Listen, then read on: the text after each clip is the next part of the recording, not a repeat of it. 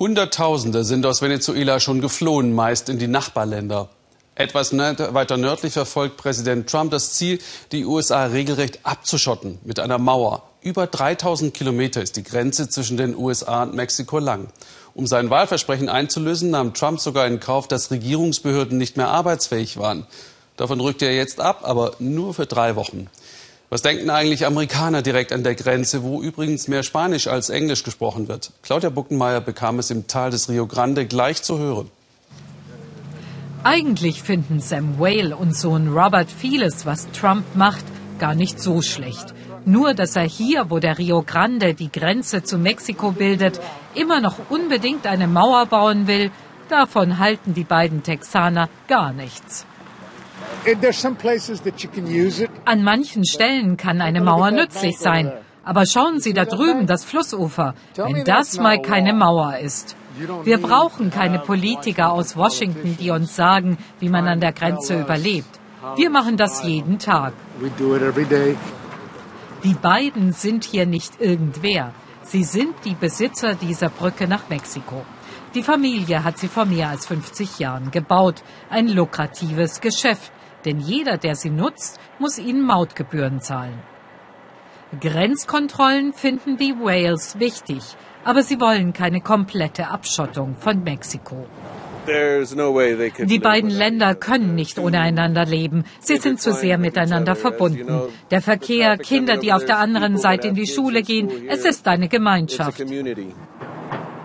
Auch an diesem Grenzübergang können Menschen Asyl beantragen. Davon gehe doch keine Gefahr aus, sagen die Wales. Hier sei definitiv kein Krisengebiet, wie es der US-Präsident im fernen Washington immer wieder darstelle.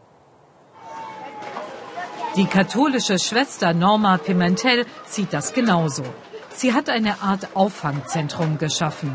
Hier kümmert sie sich um die, die aus den Grenzgefängnissen entlassen wurden. Alle, die Verwandte in den USA haben, kommen für die Dauer des Asylverfahrens wieder frei. Freiwillige Helfer organisieren Bustickets, versorgen die Menschen mit einer Dusche, Kleidung und Essen. Schwester Norma fragt die Schutzsuchenden nach ihren Geschichten. Diese Frau stammt aus Honduras. Wegen der Unruhen in ihrer Heimat ist sie mit ihren zwei Kindern geflohen. Ihr Mann lebt bereits in Texas. Fast einen Monat lang war sie unterwegs.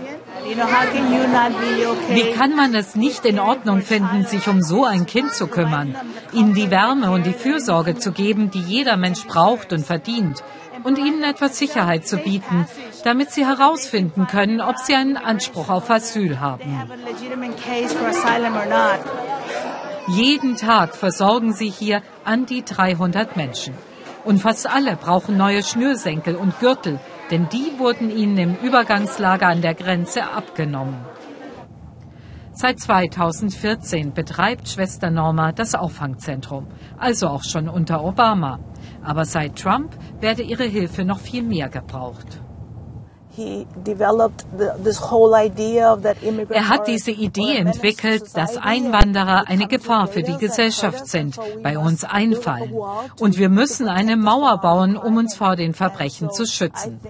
Er hat sich selbst in diese Lage hineinmanövriert. Jetzt muss er eine Krise heraufbeschwören, damit er einen Grund für seine Mauerpläne hat. Bei dem Ort Mission ist ein Stück Mauer bereits beschlossen. Auf dem Deich soll der Bau im Februar beginnen.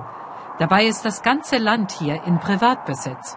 Ein Erholungsgebiet mit Blick auf Mexiko. Dieser Streifen gehört Familie Cavazos. Sie verpachten das Land. Davon lebt Alfredo, der seit einer Operation im Rollstuhl sitzt. Er, seine Schwester und ein Cousin wissen nicht, ob die 30 Pächter noch zu ihren Wochenendhäusern dürfen, wenn die Mauer erst einmal gebaut ist.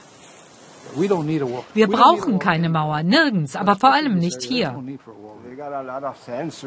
Die Grenzbeamten haben viele Bewegungsmelder angebracht. Jeder, der auf mein Grundstück kommt, hat sofort die Polizei im Nacken.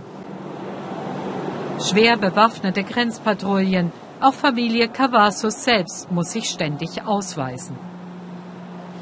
Vietnam-Veteran Ray, der früher beim Zoll gearbeitet hat, findet, es gebe ausreichend Kontrollen. Das Problem liegt doch in den USA selbst. Die Nachfrage nach illegalen Drogen und illegalen Arbeitskräften, das muss weniger werden. Ein Gerichtsbescheid zwingt die Familie, den Grenzsoldaten jederzeit Zutritt zu gewähren. Jetzt läuft ein Verfahren, das den Verkauf erzwingen soll. Wie ihn geht es auch anderen kleinen Landbesitzern. Ich bin nicht optimistisch. Ich glaube, sie werden einfach kommen und tun, was sie wollen. Das tut weh. Bei Brückenbesitzer Sam Whale steigt gerade die Hoffnung ein wenig. Er ist erleichtert, dass der Regierungsstillstand erst einmal beendet ist. Die Rückkehr zur Vernunft und vielleicht die Abkehr von der Mauer? Eine Mauer kann niemanden festnehmen. Das können nur Menschen. Also gebt ihnen bessere Überwachungsmöglichkeiten, dann läuft das schon. Die Mauer zwischen Texas und Mexiko erscheint ihnen wie eine Shownummer aus Washington. Sie hat mit dem echten Leben hier nichts zu tun.